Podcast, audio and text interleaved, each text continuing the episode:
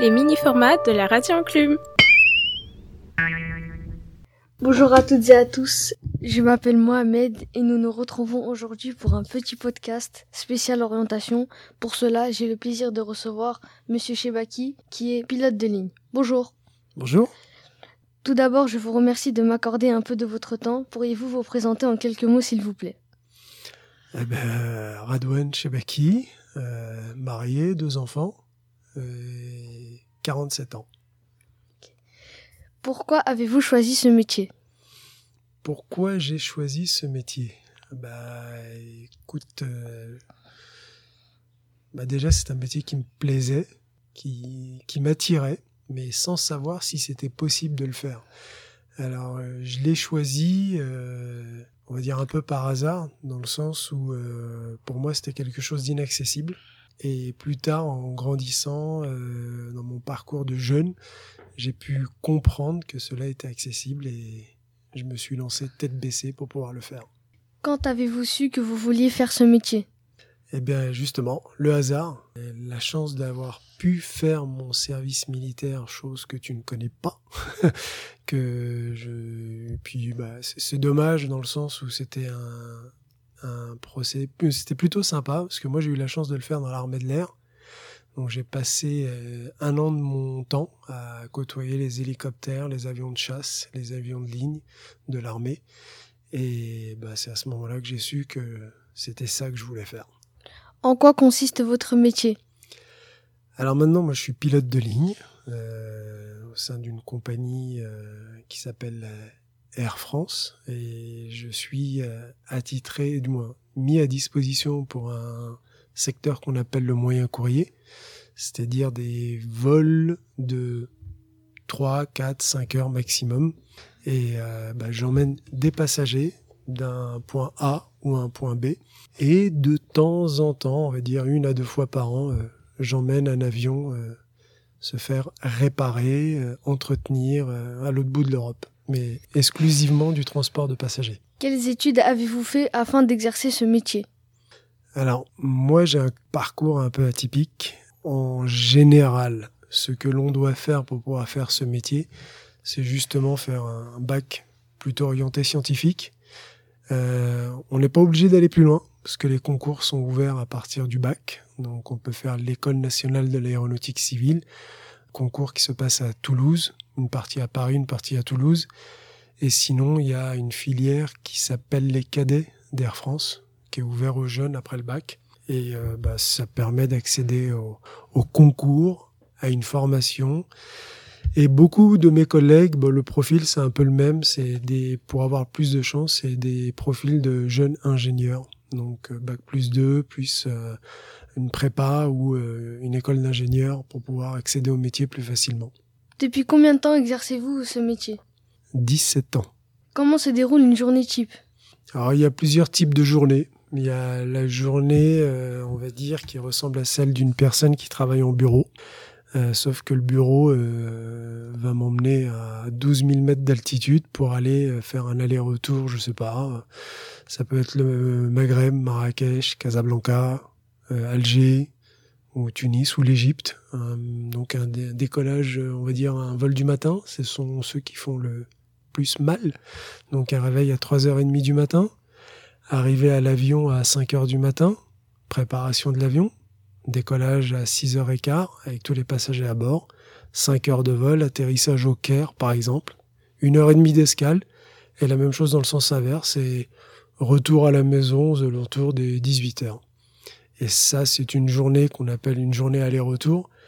Et comme aujourd'hui, par exemple, euh, bah, je pars euh, tout à l'heure à 18h.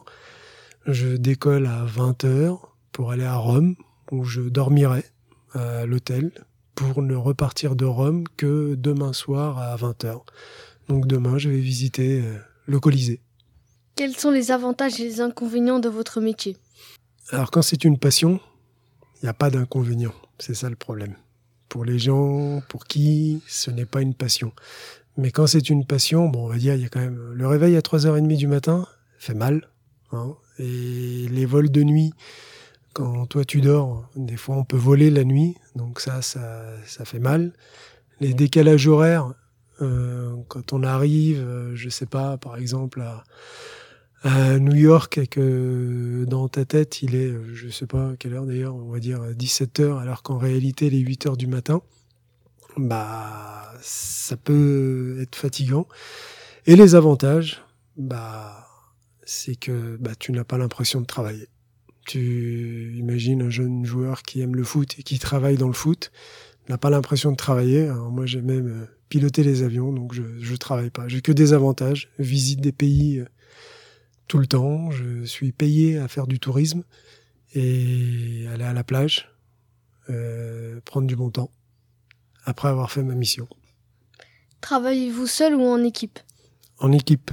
Mmh, ce qu'on appelle un équipage. En l'occurrence, c'est moi, ma fonction est celle de commandant de bord. Je suis assisté dans la mission par un, officier pilote de ligne, plus vulgairement appelé copilote.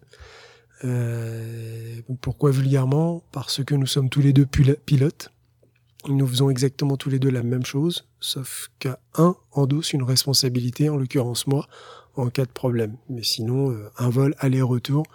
À l'aller, je pilote et lui fait la radio et s'occupe des systèmes. Et au retour, bah, moi je m'occupe de la radio et des systèmes et lui pilote. Donc on se partage les, les étapes comme cela. Et on est assisté aussi pour notre mission par euh, trois hôtesses et stewards et un chef ou une chef de cabine. Donc nous sommes six en moyenne par vol. Votre métier prend-il beaucoup de temps sur votre temps personnel? Alors, euh, c'est variable en fonction de ce que l'on fait. Moi, pour le coup, je suis sur le moyen courrier, donc c'est une euh, activité qui est beaucoup plus intensive d'avril à octobre, où je travaille au maximum 15 jours par semaine, par mois, pardon, 15 jours par mois.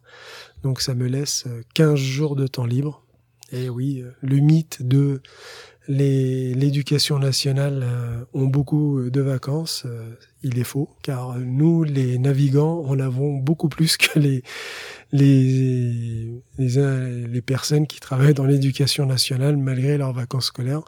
Et ça, c'est pour la période la plus élevée. Et la période basse, bah, par exemple, comme ce mois-ci, je ne travaille que cinq jours. Donc j'ai beaucoup, beaucoup, beaucoup de temps libre. Aimez-vous votre métier? Plus que jamais. Vous vous voyez l'exercer toute votre vie? Alors, l'un des inconvénients de notre métier, c'est que le décalage horaire, le travail de nuit, euh, le vol en altitude, la pressurisation, tout ça fatigue notre organisme. Et ce qui détermine la longévité de, de notre corps de pouvoir exécuter, faire ce métier le plus longtemps possible, c'est le renouvellement de notre visite médicale. Et donc nous, au maximum, c'est le débat du moment d'ailleurs, c'est la retraite. Nous ne pouvons pas, l'interdiction internationale d'exercer notre métier au-delà de 65 ans. Et euh, nous avons, en fonction des différentes carrières, la possibilité de partir en retraite à partir de 60, voire plus tôt à une certaine époque. Mais assez souvent, euh, on va dire la triste réalité, euh, beaucoup de pilotes stewards, hôtesses euh, n'ont plus leur visite médicale pour exercer, euh, car le corps a décidé de dire euh, stop à cause de la vue, des oreilles, du cœur, de la fatigue, tout simplement. Parce que ce sont des métiers passionnants, mais il y a une part de fatigue. Et voilà que notre entretien touche à sa fin. Encore merci d'avoir échangé votre expérience sur les ondes de la radio de notre collège. Avec plaisir. À bientôt. Bon courage à tous.